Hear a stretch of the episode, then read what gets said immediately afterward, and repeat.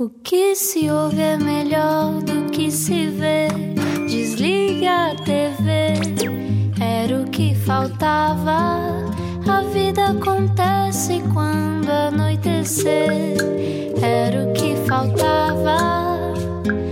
Juntos eu e você. Cá estamos nós juntos na Rádio Comercial. Muito boa noite, obrigado por estar connosco. João Paulo Souza, Ana Delgado Martins e hoje um desejo de grávida. É um bocadinho isso. Como dizia o Hermano José, eu é mais bolos. Eu é mais bolo. E de facto, esta nossa convidada, ainda por cima, trouxe qualquer coisa ali que ela ainda não nos quis dizer o que é, que E diz que bem, é uma e bem. surpresa e estamos muito entusiasmados. Venha connosco nesta viagem que é possível que o deixe de água na boca. Às 8 da noite paramos o tempo.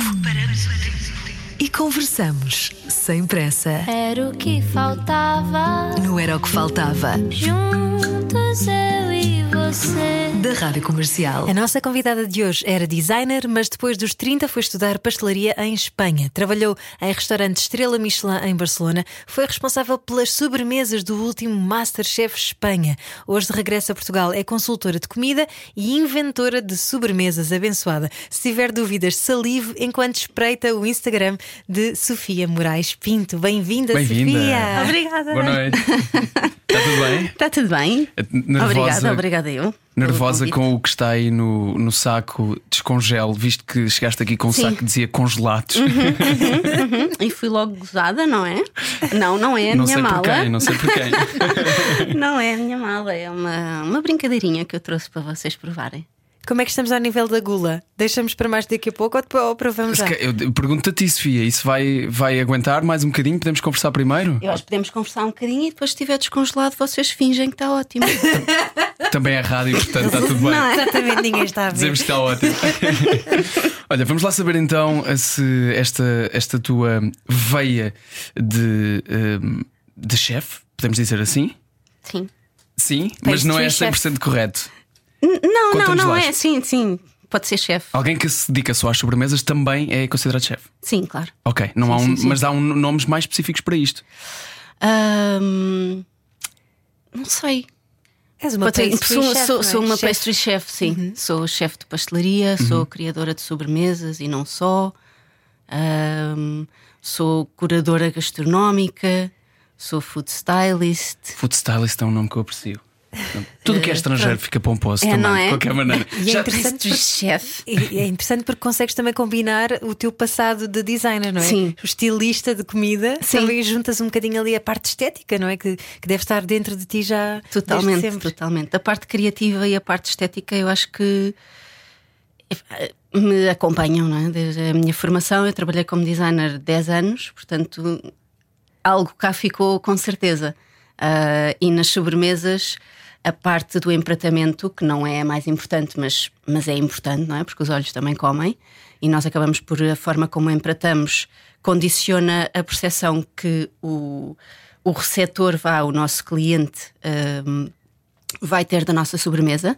Eh, E eu, na parte da- do empratamento, tenho uma vantagem, entre aspas, quero, quero acreditar pelo menos nisso, ahm, de uma sensibilidade estética que vem do design.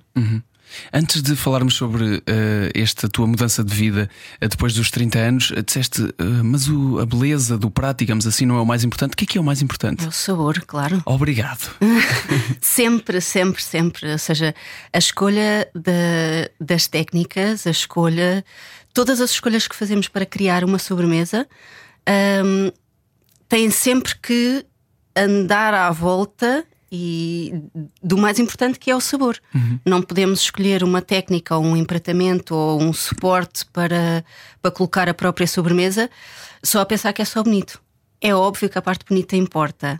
Ah, a parte estética importa, mas é, é- não te serve de nada teres um prato lindíssimo, com uma sobremesa toda pomposa, assim a deitar foguetes e a mont- montar o circo, na, depois pões à boca e é uma porcaria, é um flop, não é? E no teu caso, que lidas com o sabor todos os dias e que lidas sobretudo com o sabor mais doce, de certeza que há um dia ou outro que estás um bocadinho mais enjoada. Como é que tu lidas com isso? Como é que equilibras? Eu gosto muito de comer coisas muito doces, mas o meu trabalho eu não faço nada muito doce, nada. Eu gosto muito de brincar com com coisas que, que, normalmente não estamos habituados a ver em sobremesas. Uhum. Uh, portanto, tu falas do salgado e do picante, por exemplo, salgado, como sobremesa. picante, ácido, uh, essas coisas todas. Eu gosto mesmo de, de, de, brincar com isso. Acho que, acho que acho que uma sobremesa, ainda por cima, normalmente é a última coisa que nós comemos, não é? Uh, portanto, é uma responsabilidade acrescida porque a pessoa já está cheia e tu queres que a pessoa coma e goste e coma até ao fim e não prove só, não é? Uh, portanto, ela tem que ser apelativa visualmente e tem que ser boa. E se conseguirmos surpreender de repente com uma coisa salgada, ácida, uh, picante, torna a coisa interessante. Não é só açúcar para a aveia, que eu adoro para comer. A, a nossa pastelaria eu gosto muito. que anda sempre canela, ovos, não é? gemas, açúcar, canela, amêndoa. Foste e... uma freira noutra vida, não é? Fui uma freira noutra vida. Claramente nesta não sou, uh, mas gosto, gosto, de, gosto de comer essas coisas, mas a trabalhar é, é a antítese daquilo que eu faço. É, existe uma pressão acrescida eh, por ser a última coisa de uma refeição e aquela que normalmente saímos do restaurante a pensar sobre? Sim, totalmente. E há estudos sobre isso. Um, a primeira, o primeiro uh, bite, né, que é a primeira coisa que nós provamos e a última uhum. são as que mais nos ficam na memória, seja num trabalho da escola, seja neste caso numa refeição. Um, não quer dizer que vamos pôr porcaria lá para o meio que ninguém se vai lembrar, não é isso. Mas efetivamente é o que fica mais na memória: é a primeira e a última experiência uh, num menu degustação, por exemplo, uhum. uh, são as coisas que mais ficam na memória. E, e, e bem, isso, isso, é importante, não é? E acontece muito comermos a um nível espetacular e chegar às sobremesas e ser assim uma descida a pique. É muito comum, mesmo em gastronómicos, uh, super XPTO, isso acontece. Estás a falar do mundo inteiro? Sim, daquilo que eu provei, que já provei tenho a sorte de já ter provado muita coisa. uh, e, e sim, acontece com alguma frequência. Quando é que foi a primeira vez que tu provaste uma sobremesa e pensaste, eu quero fazer isto, da minha, quero fazer disto a minha vida? É pá, olha, uh, talvez até tenha sido um, no restaurante da escola, lá em Barcelona. Porque eu sempre, eu, eu, eu, eu gosto de comer eu gosto de comer, eh, seja na Tasca, seja no Estrela Michelin, eu, eu tenho prazer a comer.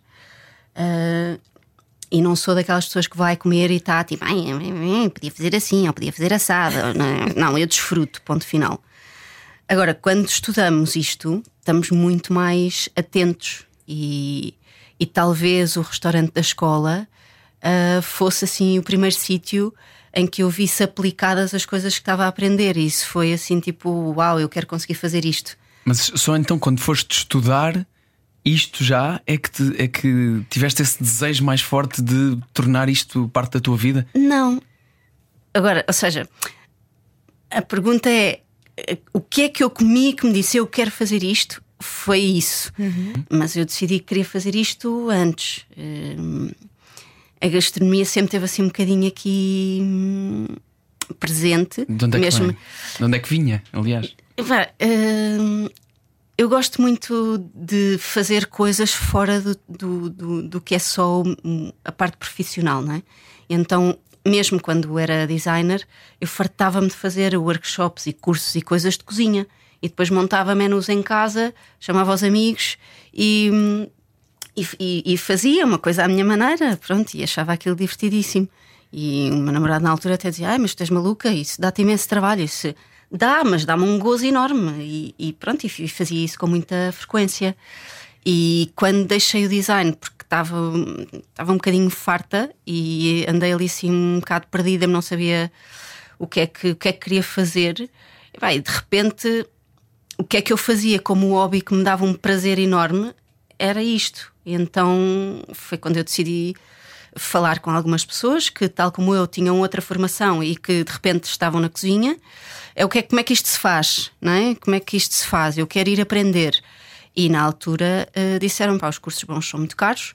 Uh, vai experimentar uh, trabalhar num restaurante, porque isto de fazer em casa para os amigos é muito giro, mas, mas trabalhar disto é, é duro. E é uma grande triagem, porque muitas das pessoas que têm essa paixão, muitas vezes, quando experimentam a rotina de restaurante, uh, percebem que afinal. Totalmente. Há, há, ali mais do que só eu gosto muito disto. E há muita gente que, e eu conheço de, de, do meu curso uh, lá em Barcelona, uh, que investiram, e de facto não é um curso barato. e é uma, no meu caso foi uma mudança de vida muito grande, é? mudei uhum. de país, mudei de tudo. Um, e chegarem à conclusão que oh, afinal não quer brincar a isto. E vai, acabaste de gastar uma pipa de massa.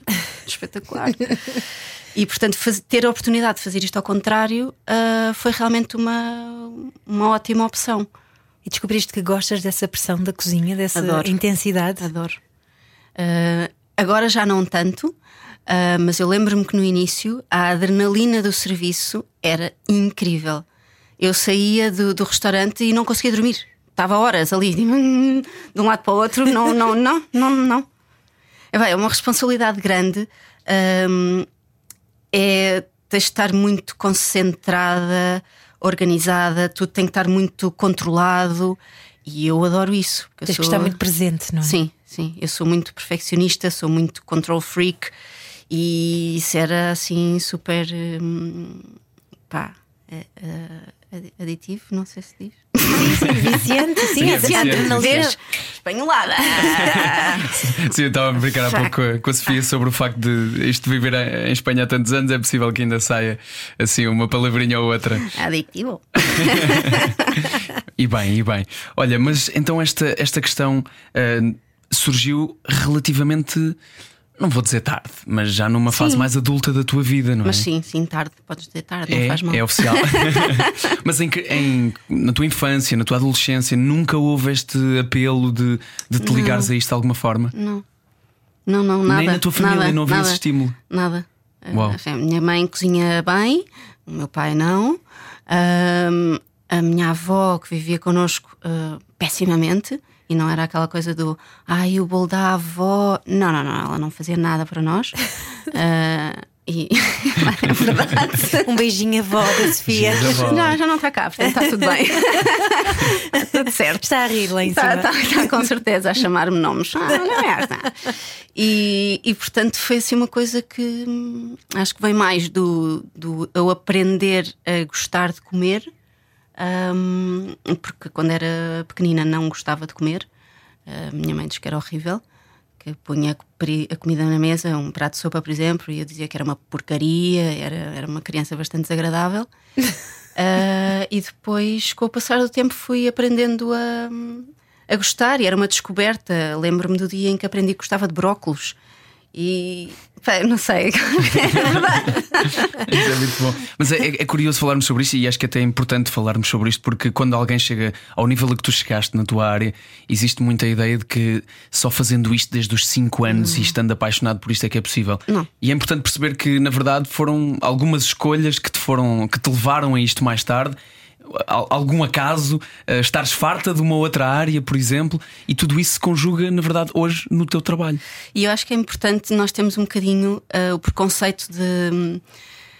Ah, eu ainda sou de uma geração em que fazer as coisas eh, by the book, não é? Tipo, Sim, estudas isto, para, estudas fazer isto, isto para ir fazer isto, claro. e acabas e vais para a faculdade, e acabas a faculdade, e casas, e claro. tens filhos, e pronto. E és só uma coisa na É só uma coisa, e eu não sou só uma coisa, e, e de todo. E, e, eu acho que isso é a minha grande mais-valia. Isto é a minha magia, vá. Porque eu, eu, eu sou várias coisas e acho que as faço bem e gosto de várias coisas e não há mal nenhum. E não há mal nenhum de mudar de vida depois dos 30. Uh, ah, não temos que ter esta pressão de fazer isto o resto da vida.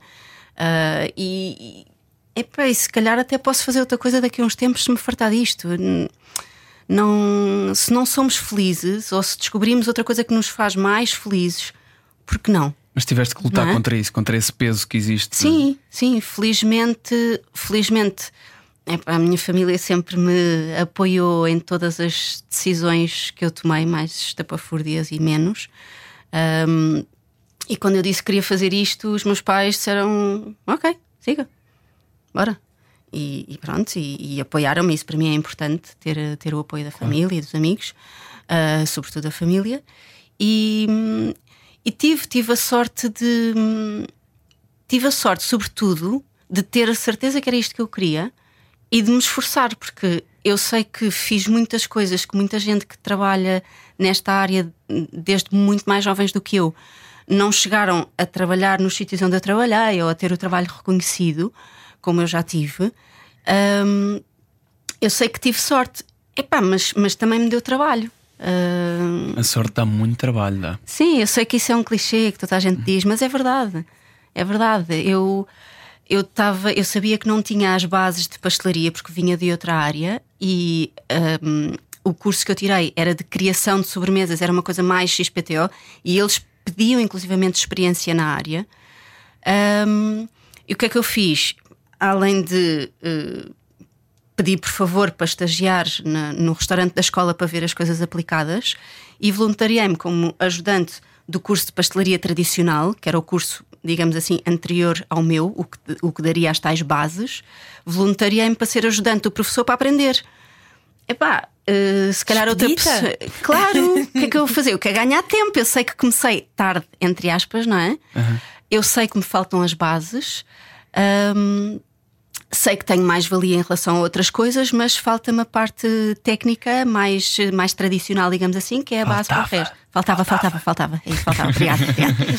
E, epá, e ainda falta às vezes, mas eu não me importo com isso, porque eu acho que se a receita não sair bem à primeira, sai bem à segunda ou sai bem à terceira. Uhum. Uh, criar, nem toda a gente tem a facilidade que eu tenho. Uhum. Uh, resseguir uma receita, acho que mais ou menos uh, qualquer pessoa faz, mesmo que custe um bocadinho a lá chegar. Não faças essa cara. Mais ou menos, até Mas se calhar é um, é um bocadinho essa a mais-valia, porque uh, reinventar-te numa altura em que todos nós somos um bocadinho definidos pelas nossas profissões, não é? Certo. Que, que, que, és tu, como é que te chamas? Fazes o quê, não é? Normalmente claro. é a primeira pergunta, e tu de repente aos 30 anos tens que. Uh, eu não sei muito bem o que é que eu sou, não é? E depois chegas a um sítio onde, ah, aqui tu podes ser o que tu quiseres, porque podes criar, se calhar também te deu, ajudou-te a dar mais liberdade de pensamento, sim. porque não vinhas tão formatada das outras escolas que os outros, se calhar, já tinham feito. Sim, sim, é, é verdade, isso é muito verdade. E, inclusivamente, na, na, primeira experiência que eu tive ainda cá, hum, eu era muito permeável, porque eu não tinha curso nenhum da área. E isso foi uma das coisas que, que o chefe na altura me disse, o Nuno Barros. Um, eu adapto-me com facilidade, eu tenho uma maturidade que os miúdos que acabaram a escola de hotelaria não têm. Um, e eu sei, sei, sei aquilo que eu quero, e, pá, e isso é uma vantagem, acho que sim. Sem dúvida, de certeza, não é? Falavas sobre isso há pouco do, dos miúdos que te chegam ao longo de. que te chegaram ao longo destes anos também um, e que passaram pelas tuas mãos e essa. Um, e ver isso do, do outro lado agora, sendo estando tu já a trabalhar naquele local e, e ver essas pessoas que chegam com sonhos, um, a perceber-te o quão irrealistas eles podem ser em relação a esta área em particular. Sim, uh, sim. Que se tornou nos últimos, não sei se é nos últimos anos, já, já são alguns, mas tornou-se uma coisa muito fantasiosa é também, verdade, não é? é Do glamour. Uhum. Não, não, isto não é fácil. Malta, não, não achem que isto é isto é para quem tem alguma garra e sabe o que quer e gosta. Não é, não é uma área fácil. São muitas horas, é uma responsabilidade grande. Hum, epá, e, e, e, eu acho que tem, tem, que se gostar mesmo muito, tem que se ter algum espírito de sacrifício. Hum, não é, não acabamos o curso e somos chefes e estamos a fazer eh, publicidade a marcas de comida porque somos os maiores e a fazer anúncios. E quem faz isso hoje em dia uh, teve um, um, longo percurso até, até lá chegar. Uhum. Não. A relação, por exemplo, aos chefes portugueses, um Henrique Sapessoa ou um José Vilés, não nasceram, não acabaram o curso e agora são os maiores. Não, estão nisto há muitos anos e, e dedicaram-se a isto. Sim, e quantas vezes é que não correu bem para agora claro, estar a correr bem? Claro, claro. E às vezes duvidamos das escolhas, não é? Quando as coisas, que é uma coisa também fácil de fazer, quando as coisas não correm imediatamente como nós gostaríamos. É fácil pensar, pá, o que é que eu fiz à minha vida? Será que fiz bem mudar de área? Não, tal. E depois vai havendo assim, vão, vão acontecendo coisas que dizem: não, é isto, é isto, é isto. Como, por exemplo, a revista Pastry Revolution considerar a Sofia Moraes Pinto como uma das 10 chefes que estão a marcar tendências no mundo das sobremesas. E eu acho que antes do intervalo era uma ótima altura, porque já estou a salivar desde o início. Agora não se faz sim. isso a uma grávida. Nós vamos fazer um curtíssimo intervalo neste Era o que Faltava. Já voltamos aqui à conversa e esperamos nós, já com a sobremesa aprovada, porque isto tem um aspecto. Sim, senhor. Era o que faltava. Com João Paulo Souza e Ana Delgado Martins. Juntos e você. Juntos na Rádio Comercial, neste Era o que Faltava, com a Sofia Moraes Pinto, ela que é especialista e chefe eh, de sobremesas e muito mais do que isso, ainda tem de nos falar sobre a sua experiência no Masterchef Espanha, onde foi responsável de sobremesas. Para já, o que temos de dizer é que provámos a sua sobremesa, está maravilhosa, cozinhou para nós eh, durante este intervalo, trouxe uma sobremesa especial, deu-lhe o nome de Era o que Faltava e já deixámos eh, toda a descrição da sobremesa e também a sua preparação e ainda as lindíssimas imagens que deu no nosso Instagram e pode passar por lá eh, no Instagram de- da Rádio Comercial e observar esta obra de arte. Uma obra de arte que fez muito feliz a Ana e ela a ti com esta coisa do explosão de sabores. Eh, pessoas que diziam ali há pouco que se vieram juntar a nós que não gostam de sobremesas e afinal desta gostaram. Isto é o melhor que se pode dizer a alguém que cozinha. Para mim é. Epá, isto faz-me mesmo, mesmo, mesmo feliz. perceber a reação das pessoas, hum, perceber que o objetivo uh, foi cumprido, não só tecnicamente falando, que ah, sim, o palato ficou limpo, blá blá blá, mas o prazer que a pessoa teve em, em comer aquilo que eu criei. Epá, isso é. E quando tu criaste, já, incrível. já tinhas isto na cabeça que a Ana falou de isto vai despertar esta sensação e este, se eu juntar com este, pode ser que conjugue bem e desperte de outra determinada sensação. há sempre um fio condutor e daí aí vem um bocadinho também a, a parte do design, não é? O conceito. Uh, eu gosto sempre de ter um, um conceito detrás de cada criação para ter um fio condutor. Normalmente começamos com um objetivo ou com um ingrediente. Um, Neste caso, a pré-sobremesa, o objetivo será sempre eh, limpar o palato, é? fazer salivar, e isso consegue-se normalmente com eh, açúcar, sal, eh, que são os potenciadores de sabores mais, mais usuais. E alguma coisa ácida normalmente. Ácido. Ácido é importantíssimo. Normalmente são coisas frescas, hum, pelas razões óbvias. Não, não vou pôr uma coisa muito ácida, mas quente na boca, não faz muito sentido. Normalmente são coisas. A pré-sobremesa normalmente é fresca, ácida, pode ser salgada, picante. Sendo uma sobremesa, tem que ter sempre algo de doce. Hum, e eu gosto sempre que tenha muito aroma para lhe dar complexidade. Falaste também de uma coisa muito interessante que foi eh, algumas de, alguns dos pratos, não só as sobremesas, mas até alguns dos pratos, são eh, terminam-se de confeccionar na, na mesa quando se estão a servir. Certo. Isto porque há, há mais sentidos do que o palato que vão ser eh, acionados. E eu disse na altura que tinha uma história para te contar, e foi há não muito tempo com o chefe Rui Paula, em que comi, não comi, antes de comer, cheirei umas torradas que ele disse que eram iguais às da avó dele, que curiosamente também eram iguais às da minha avó, que eram feitas no carvão, e eu comecei a chorar imediatamente só de ter cheirado aquelas torradas. Mas durante 10 minutos compulsivamente, de, de estar a cheirar aquilo aqui tão perto de mim, porque vieram quentes ainda e com um, um pedaço de mármore que onde tinha o carvão ainda. E só este cheiro ativou todas estas memórias na minha cabeça. Bem, incrível, sim. É brutal. A gastronomia pode ter esse poder de juntar pessoas, de te ir buscar memórias antigas. É, eu, acho- eu acho que é, é incrível.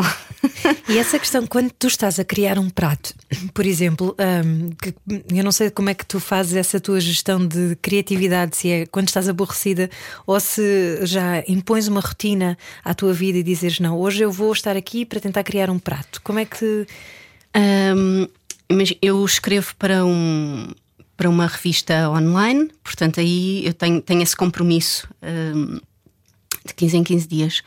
Ah, quando faço assessorias, trabalho sempre com um objetivo. Ah, vou começar agora um projeto. hum, epá, preciso perceber o que é que existe, quais é que são. hum, como é que é o espaço de trabalho para não estar a criar uma coisa que depois não faça sentido porque não é execuível. Hum, quando eu crio para trabalho para uma assessoria de, um, de, uma empresa de eventos, de catering, de um restaurante, do que quer que seja, é uma coisa. As coisas que eu crio livremente, normalmente acontece. Eu de repente aparece-me à frente um ingrediente com o qual eu nunca trabalhei. Eu, é pá, muito agir, quero fazer qualquer coisa com isto. Acontece. Um, ou, sei lá, do nada estou a ver um documentário sobre gastronomia e, e, pá, e acho aquilo super engraçado e quero fazer qualquer coisa partindo daquele ponto ou daquele ingrediente. Mas não é, eu não me imponho uh, agora vou criar porque eu já não crio há muito tempo. Não, normalmente. Normalmente acontece, acontece eu encontrar qualquer coisa que diga, ai que giro isto, isto era muito bom, isto era muito bom numa sobremesa. E às vezes são coisas que não têm nada a ver com sobremesa, mas epá, isto é muito giro, isto ficava bem com chocolate. E aponto logo, tenho sempre nas notas montes de coisas um, que às vezes me ajudam quando tenho um trabalho. Uh, e a pessoa, epá, a criatividade não é linear, não é? Nem, todos os dias estamos super mega criativos. E então tenho ali um bocadinho umas cábulas de ideias que vão aparecendo uh, pá, em momentos que não, que não tenho onde as pôr em prática. Uh, e pronto, e é isso. E esses momentos vêm muitas vezes ligados a, a lazer, ou seja, não estás a fazer nada e é sim, aí que surgem essas ideias. Muitas vezes, sim. Sim, sim, sim. Muitas vezes mesmo. É que no teu trabalho o foco tem que ser muito maior. Às vezes a criatividade, durante a execução do trabalho e da pressão, às vezes a criatividade pode ficar um bocadinho mais limitada nessas alturas, não é? Epá, sim, eu gosto, eu gosto de trabalhar sob pressão. Eu sou aquela pessoa que desde a escola tem um trabalho para fazer e tem três meses. Hum, e eu acho que eu, eu, eu, acho que a maioria das pessoas não é? deixa sempre para a última. Só que há umas que são boas nisso, outras nem tanto. e dizes que pá, a próxima vai ser diferente, que estupidez, eu podia ter feito muito melhor. Uh, se eu, eu, tinha, até tinha tido tempo e, uh, e, e faço sempre a mesma coisa. Eu gosto de trabalhar sob pressão. E quanto desse trabalho é que é intuitivo? Porque eu sei que vocês aprendem tudo isto que eu estava a descrever como uma leiga que uh, chega ao palato e toca vários pontos de, da língua que ativam zonas do cérebro. Vocês estudam efetivamente essas reações, não é? Mas uh, eu suponho que tu não estejas a, matematicamente a, a, pensar isto combina porque tal, tal, tal. É muito intuição também, não é? Muito, sim, sim. Isso, isso é outra das coisas que eu gosto. Eu, eu costumo dizer que todos somos criativos um, e que há pessoas que são criativas de uma forma mais intuitiva e outras que têm que trabalhar mais a criatividade. eu acho que aprendi a ouvir a minha intuição um, e, e, consigo consigo perceber se a coisa vai funcionar ou não, uh, consigo antever como é que vai resultar em boca aquela combinação de sabores e de técnicas, não é? porque os sabores que, por exemplo, a pré-sobremesa que vocês provaram, os sabores são uh, manjericão, isto, aquilo, pronto. Ervilha. E eu posso aplicar-lhe qualquer outra técnica, se o objetivo for diferente. Eu posso, se eu quiser, com jeitinho, consigo, com estes ingredientes, criar uma sobremesa não refrescante, mas sim uma intermédia ou uma final que, portanto, estamos a falar em, em crescendo, não é? Como um menu de degustação. Normalmente começamos pelas coisas mais frescas, não é? A salada, a sopa e depois o prato de peixe e depois o prato de carne. Nas sobremesas isso também acontece. Começa sempre por uma coisa mais fresca, depois uma intermédia e depois uma final. Uh, com estes ingredientes, juntando mais um ao outro e mudando totalmente as técnicas, eu consigo fazer-vos uma coisa intermédia ou mesmo final. Portanto, uh, o objetivo neste caso era que fosse refrescante e daí eu consigo mais ou menos perceber o que é que vai acontecer com aqueles sabores e com aquelas técnicas. E tu já está... Desculpa, João. Força, força, força. Não, ia dizer que, que também uh, trabalhando num, em dois restaurantes Estrela Michelin em que trabalhaste, não é? Que já estás uh, formatada também para esse lado um bocadinho mais refinado da, da sobremesa e de um, ehm, ter clientes que já estão habituados a esse tipo de experiência. Sim. Mas quando fazes isso, por exemplo, para os teus amigos que vão lá à casa, a surpresa deve ser ainda maior, não é? Sim. e é muito giro. Até porque num cliente no restaurante. Um eu não, eu, às vezes eu, eu tenho feedback de, dos colegas de trabalho, não é? Mas não estou lá para ver a pessoa a comer e perceber a reação. Uh, porque estou na cozinha, né? estou a trabalhar. Não espreitas atrás do. Por acaso, por acaso. Espera, afinal há um buraquinho. Nesta último, neste último sítio onde eu estive e que, foi, que tive há bastantes anos e que é casa para mim. Um, é um sítio que, se não existisse, seria utópico. É, são família e eu, eu adoro aquele restaurante uh, em Barcelona. Qual é? É o Sauk? É o Isop. Ah, o Isop. Uh, e da cozinha para a sala havia uma pequenina janela na, nessa porta. E eu criei uma vez no, na mudança de menu, eu criei uma sobremesa que era um nem, uh, aqueles uh, asiáticos que se come dentro da alface e que se come com as mãos, não é? E pá, foi a primeira sobremesa num estrela Michelin para se comer com as mãos, não é? Porque as pessoas normalmente são assim mais. Sim, mesmo a portuguesa. Toma! e então era uma alface era uma folha de alface, era a alface romana, que é uma alface mais doce, mais tenra. Portanto, fiz uma pesquisazinha sobre alfaces, a ver a que tem a folha mais bonita e a que tinha a folha mais, mais doce. Uh, e depois era uma mousse de iogurte e chili, era um toffee de hum, caju, uh, um manjericão thai. Está-me a escapar qualquer coisa que não me lembro, mas não faz mal. Então aquilo ia para a mesa a folha, com, com a sobremesa montada dentro da folha e as instruções que, que a pessoa que leva a sobremesa dá é: ok, estão aqui talheres, mas isto come-se assim. Enrola a folha de alface e come com a mão. E aí eu fiquei a olhar pela janela. Foi tipo, ainda por cima era, era um casal que eram clientes, eram clientes habituais. Era um casal mais velho, uh, assim, bastante conservador. E estavam na mesa 7, que era uma mesa que nós víamos perfeitamente desde a cozinha. E eu estava ali em pulgas, não é? E ela, ela pega nos talheres. Eu pensei, ah, caraças, não vai comer com a mão. Pega nos talheres, percebe que aquilo não vai com talheres e pega e enrola e come com a mão. E nós fizemos uma festa na cozinha, foi super engraçado. Tipo, ah, conseguimos. e, bem, esse é giro, isso é muito giro. Muito bom. Olha, já, te, já falámos aqui várias vezes sobre isto, mas não falámos sobre o evento em específico. Falámos sobre esta uh, coisa gigante que tens no teu currículo para sempre de seres responsável de sobremesas do Masterchef Espanha, mas queremos perceber em que é que isto se concretizou, como é que foi esta experiência para ti? Eu, eu fiz a temporada 10, eu já não estou lá. Uhum. Pronto.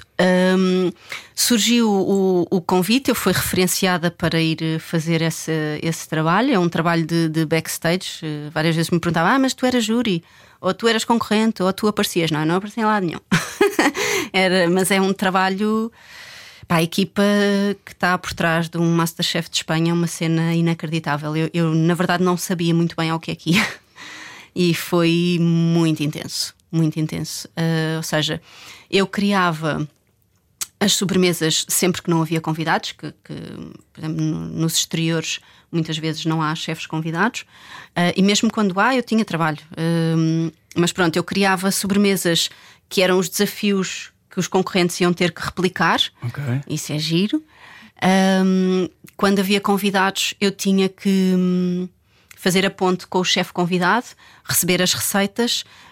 Na maioria das vezes, como perfeccionista e control freak que sou, eu testava-as, uh, porque muitas vezes durante a gravação um, perguntavam-me, nós estamos eh, ligados ao carro de exteriores onde se está a ver tudo o que está a acontecer, não é? Eu levava um, um walkie aqui e tinha um microfone e tinha uma coisinha na, na orelha e eles iam-me dizendo: ah, Sofia, o que é que está a acontecer com o concorrente tal? E eu tinha que me aproximar e dizer: Está a acontecer isto. Ou seja, conhecimento técnico para perceber o que é que está a acontecer. Uh, se me dizer isto é assim, e eu dizia: Não, Uh, não, tá, isto vai dar porcaria. e eu ia avisando uh, o que é que. Pronto, uh, olha, isto não. Epá, e, e se eu não testar, sobretudo uma receita que não é minha, não é? As minhas, eu tenho aquilo mais do que controlado. Se é o de um chefe convidado, eu tenho que controlar. Dúvidas que houvesse, eu falava com eles, muitas coisas eu testava, porque eu tinha que saber o que é que estava a acontecer em todo o momento naquela gravação, tanto em platô como em exteriores. Uh, depois havia também, sei lá, um, um trabalho muito próximo com a equipa de arte, que é a equipa responsável por pôr lá tudo bonitinho no supermercado que, que se vê do Masterchef, não é? quando eles vão uhum. às compras. Um, eu tenho que fazer um cálculo uh, do que é que é necessário para replicar aquela receita, ter sempre coisas a mais, uh, pá, hum, just in case, né? Um, e, e, eu tenho que dar quantidades X tempo antes, tenho que fazer listas de compras. Uh, há um chefe que traz uma peça de chocolate, não sei o quê, uh, que é uma aquelas mystery box que eles têm lá, aquelas caixas de madeira, não sei o quê. Eu tenho que falar com o chefe, saber qual é o tamanho da peça. Pode ser necessário fazer, mandar fazer uma caixa para aquilo. Ou seja, uh, o Uau. trabalho que eu fiz no Masterchef vai muito além de criar sobremesas. Eu, eu, eu, eu olho para trás e digo: pá, criar sobremesas era isto, naquilo que eu fazia lá. Uh, ah, é muito. é complexo e é muito intenso, porque eu estava. Eu dava apoio à equipa de exteriores e de platô, porque são duas equipas distintas. É, era outra coisa que eu também não sabia, foi surpresa. Uh, portanto, havia um, um chefe de cozinha uh, com uma equipa para, para, para o platô, portanto, são as gravações de estúdio que aconteciam à segunda e à sexta e outra equipa totalmente distinta, tanto de arte como de, de chefes de cozinha, ajudantes, é? tudo. Outra equipa distinta para os exteriores. Portanto, nós viajávamos à terça para qualquer sítio de Espanha para gravar à quarta. Ora, eu estava nas duas equipas. Ok, portanto, eu estava no platô na segunda, viajava na terça, gravava na quarta, voltávamos quarta à noite ou quinta. A sexta estava. Na sexta. Pronto, eu era a Uau. melhor amiga do senhor eh, segurança de... lá do sítio. que ainda levavas uma sobremesa, tenho a certeza. Ao fim de semana tinha que ir testar porque não ficava descansada. E então tinha que ir para a cozinha, para a pré-cozinha, como eles chamam, lá do programa, testar coisas. Um, Esse programa é uma das provas daquilo que estávamos a falar na primeira parte, de que cozinhar e toda esta arte que envolve um, até a fantasia que já existe à volta da, da cozinha, seja em, em, que formato for, uh, nas sobremesas ou não, esse programa é de escala mundial, gigante, e é uma das provas do sucesso e da, da, da ligação que o público no mundo inteiro tem com isto, com esta arte. É verdade, é verdade. Bem, o Masterchef espanhol é uma, é uma, é, é uma coisa absurda, aquilo é, é, é, inacreditável. É uma dimensão. Nós íamos gravar a qualquer sítio, nós gravámos uh, em Baquera, no meio da neve. Uh, e, não, não consegues ir a lado nenhum, as coisas tinham que estar todas vedadas, porque os júris são pá, rockstar. tipo, é uma cena inacreditável. Masterchef espanhol é uma, é uma coisa inacreditável. E tu que já tens experiência a, a, guiar, a fazer essa mentoria, não só nos restaurantes, mas também agora no Masterchef, quais é que são as maiores dificuldades de quem está a começar? É a vontade de querer fazer tudo ao mesmo tempo? É... É, eu acho que às vezes há um bocadinho, voltando à conversa do início, às vezes há um bocadinho de falta de humildade e um, uma ideia errada do que é que é trabalhar nesta área. Um, sei lá, hum, a postura certa. Eu acho que a postura certa, e isso tem um bocadinho também, no meu caso, tinha a ver com maturidade, as pessoas saberem o que é que querem e, hum, e darem tudo. Uh, e eu acho que é preciso sorte, é verdade. Uh, eu, eu, tive sorte de me cruzar com, com pessoas espetaculares que me ajudaram, mas porque eu também mostrei que tinha valor e também dei o litro. Isso, isso tu saberes o que é que queres é, é aquilo que te faz aguentar também nos dias em que apetece desistir? Sim, sim. É, é, e depois é, há momentos em que a pessoa pensa: caramba, há dias, há dias menos bons, como acho que acontece a qualquer pessoa em qualquer área, uh, e há dias em que duvidas, e, pá, e acho que é preciso fazer um exercício de voltar aos momentos uh, como os da bocado, uh, e perceber não é isto. Uh, os da bocado refirma a, à vossa é. reação quando provaram. Pá, isso faz-me mesmo profundamente feliz e faz-me mesmo pensar: ok, eu não faço isto tão mal, eu faço isto bem e gosto. É nisso que tu pensas no, no, nos momentos e nos dias difíceis, é a reação das pessoas que provam aquilo que tu, sim, que tu fazes. Sim, sim, porque, porque é, é, é isso, é, é por isso que eu faço o que eu faço. Porque se eu fizesse só para mim não sei, não, não faz sentido, não é? Uhum. Uh, ah, que bom, e provo sozinha, ah, pronto, tá. E não, não, é? não chega a ninguém, não faz feliz ninguém. Um, é como um trabalho de uma equipa, por exemplo, quando faço food styling. Há um chefe que cozinha. Se eu não fizer a produção e se o fotógrafo não fotografar, aquilo não é nada, não é? Porque não vai para lado nenhum. E, e portanto, é um, é um, trabalho de equipa. E o vosso trabalho também implica muito estar atento a esta, a esta questão da saúde, não é? Obviamente Sim. é essencial.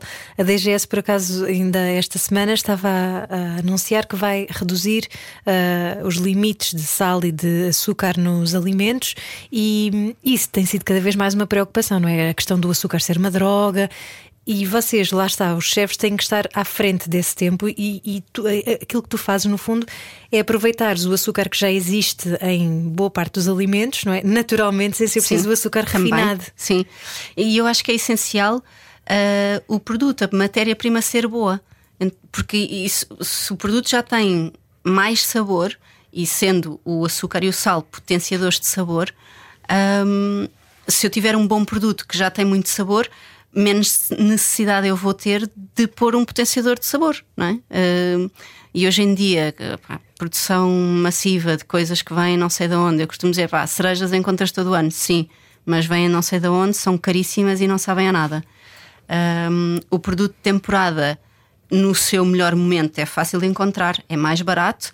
Pai, tem um sabor incrível, não é? E se formos então para um quilómetro zero, pequenos produtores, que não seja uma produção massiva e tudo isso, temos produto melhor e às vezes é não o estragar, é, é potenciar as suas qualidades e mexer o mínimo possível. E Nós o sabor está lá. Falávamos disso com a chefe Justa Nobre aqui há uns tempos, eh, precisamente sobre essa questão da matéria-prima e de quanto mais próximos estamos das cidades, infelizmente, menos ah, é sabor verdade. as coisas têm, não é? Sim. Quanto tempo é que demora a fazeres? Imagina, o, o, aquilo que tu acabaste de nos apresentar, que os nossos ouvintes podem ver depois o vídeo no nosso, nas nossas redes sociais. Uh, quanto tempo é que demoras a, a criar uma sobremesa assim? Uma pré-sobremesa neste caso? Olha, a executar. Uh eu, eu como trabalhei uh, sozinha, eu sempre, e lá está, e tendo como princípio o, o sabor ser o mais importante, eu tentei nunca complicar demasiado a minha própria vida. Porque eu não tinha muitas horas de mise en place por dia. E, e, muitas vezes tinha estagiários, mas o, o, restaurante estava montado para poder funcionar sem depender de qualquer outra pessoa além das pessoas da equipa, e era uma equipa muito reduzida. E, e portanto eu tentava sempre fazer coisas que fossem interessantes a nível de sabor, mas cujas técnicas não me pusessem com a corda no pescoço todos os dias, porque a pessoa não quer passar ali 24 horas, não é? Um, e então, eh, sei lá, a parte criativa. Eu já tenho, eu já tenho as minhas manhas, não é? Mais as notas do telefone. Não, além das notas do telefone, eu tenho uma forma muito Sucra, que é a escola onde eu estudei tenho uma forma muito espaiçucra de, de trabalhar.